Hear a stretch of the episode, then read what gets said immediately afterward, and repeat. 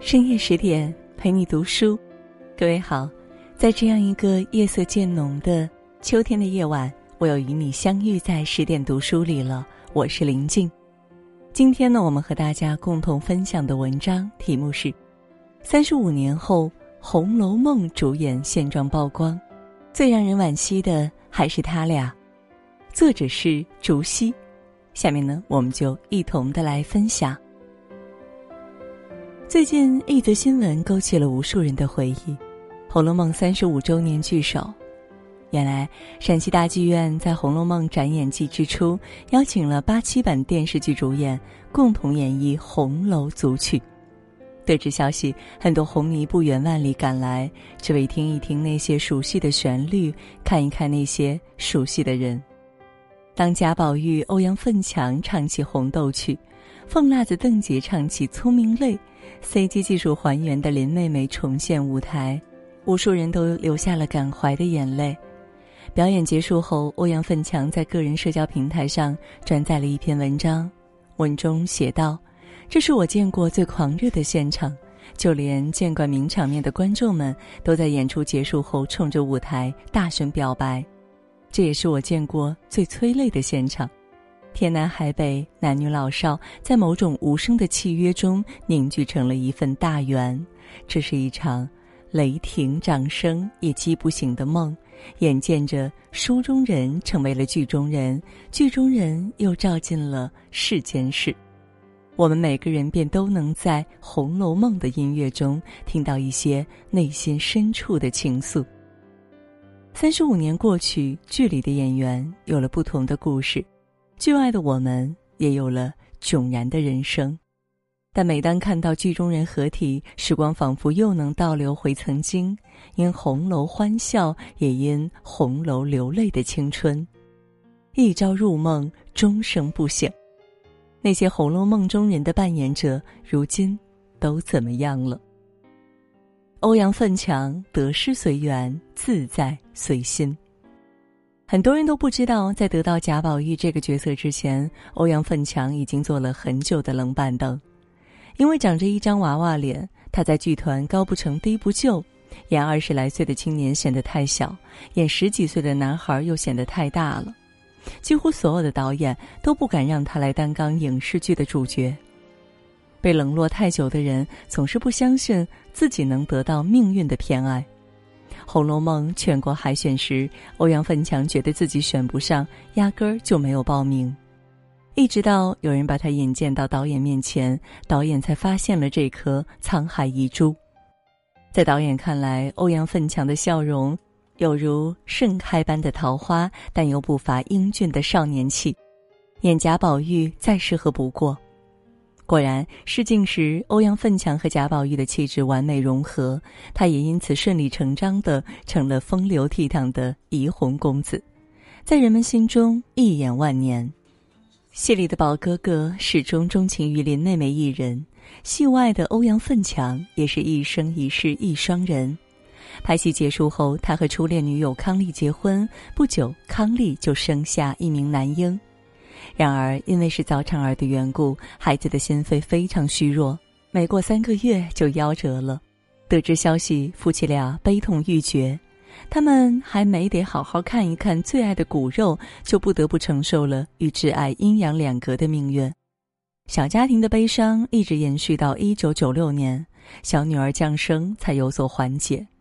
然而，因为外形限制，欧阳奋强演完《红楼梦》后几乎没有接到合适的角色。后来他转型做了导演，也基本没激起什么水花。刚开始，欧阳的心里还会有落差，但后来逐渐看开了。人一生大概只会有一次好运，我所有的运气都用在了贾宝玉身上，但一生中能做一件被所有人记住的事情就足够了。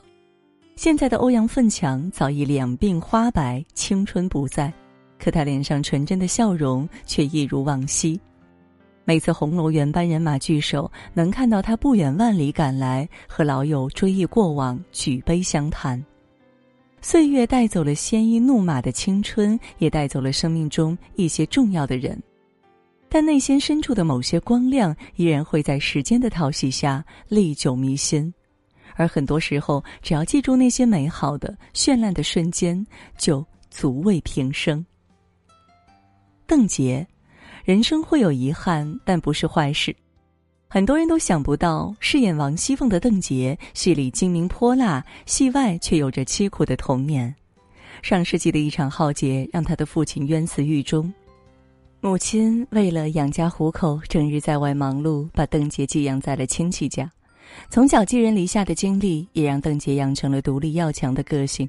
在争取王熙凤这个角色时，邓婕费了很多心血。她知道自己的身高不占优势，所以试戏时她总会设计几个出彩的细节，在演技上下功夫。有次导演问邓婕：“如果不演王熙凤，愿意演别的角色吗？”邓婕半开玩笑的回答：“我都演过王熙凤了，这心气儿呀下不来了。”或许正是被这股不服输的劲儿打动，导演最终把王熙凤的角色给了邓婕。《红楼梦》播出后，邓婕在全国一炮而红，但因为和丈夫聚少离多，她的第一段婚姻走到了终点。那之后，邓婕很长一段时间都扑在工作上，直到一九八九年，邓婕才和张国立因戏生情，步入了婚姻殿堂。不过，因为担心张国立的儿子伤心，邓婕一直没有要小孩儿。好在两夫妻非常恩爱，经常互相探班，牵手上节目。有次邓婕过生日，张国立还在众人面前给她念了一段长达三分钟的情书。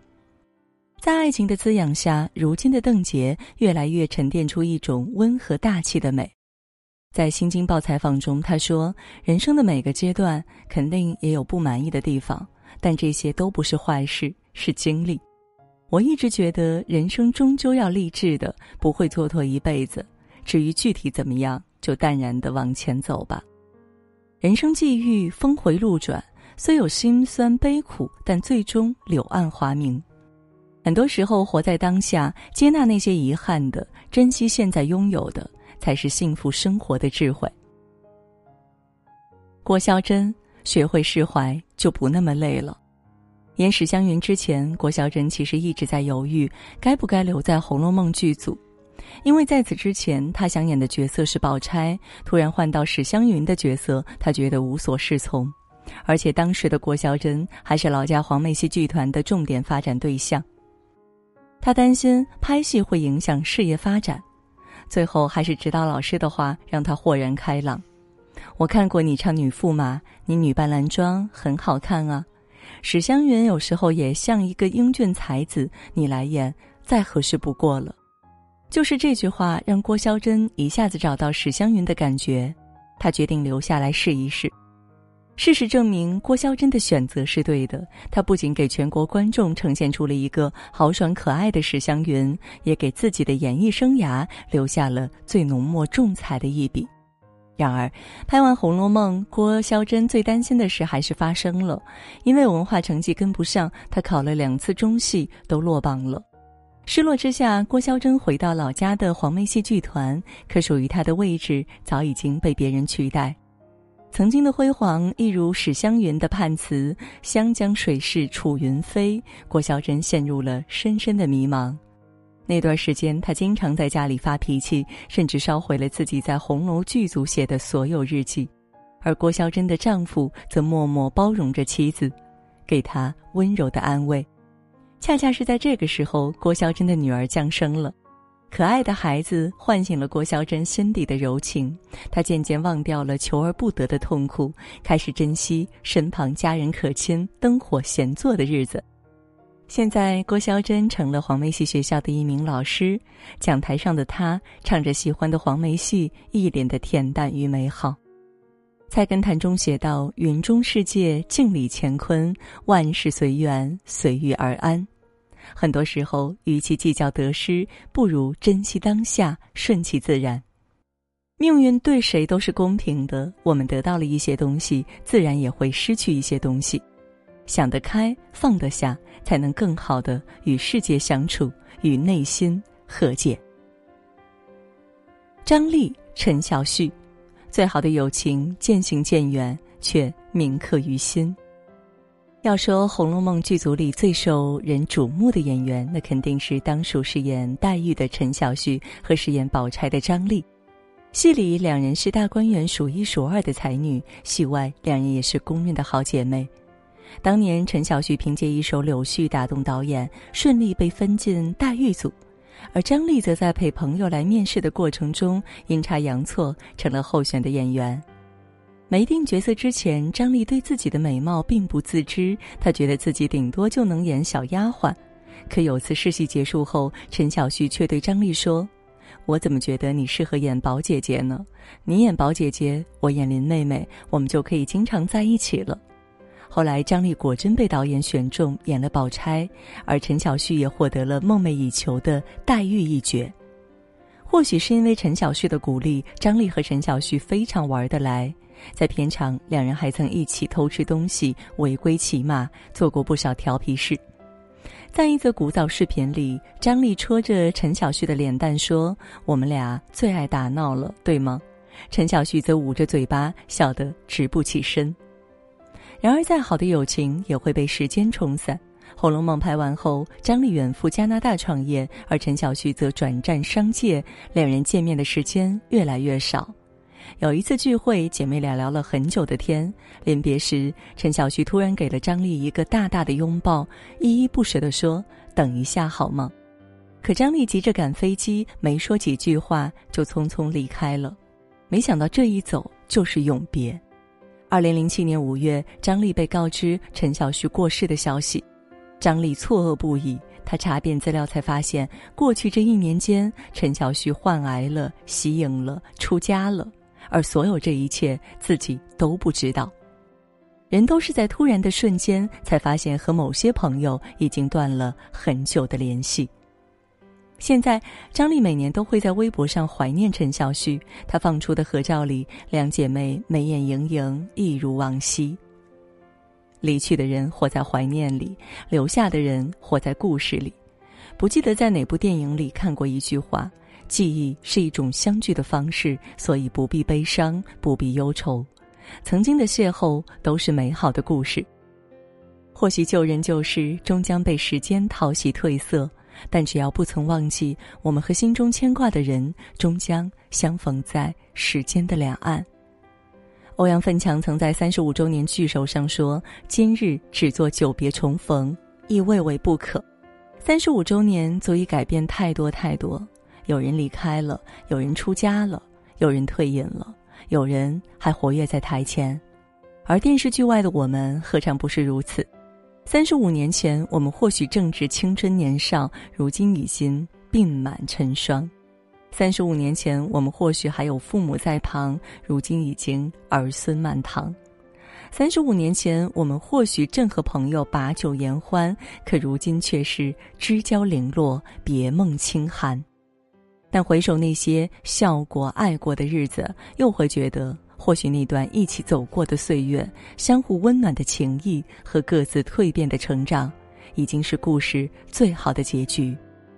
例如陈小旭梦里三年说的：“不要强咽那杯惜别的苦酒，不要把离愁写在你紧蹙的眉头，不要开口，让我把你最后的微笑印在心上，然后在心里道一声珍重，这就够了，这就足够了。”点亮再看吧，感恩那些给我们带来温暖和光亮的人，感恩那个哭过、痛过却也变得越来越好的自己。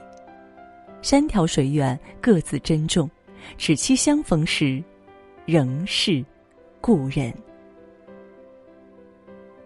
好了，今天呢和大家分享的文章到这儿就结束了。更多美文，请你继续关注十点读书，也欢迎把我们推荐给你的朋友和家人，一起在阅读里成为更好的自己。也祝各位每晚好梦，晚安。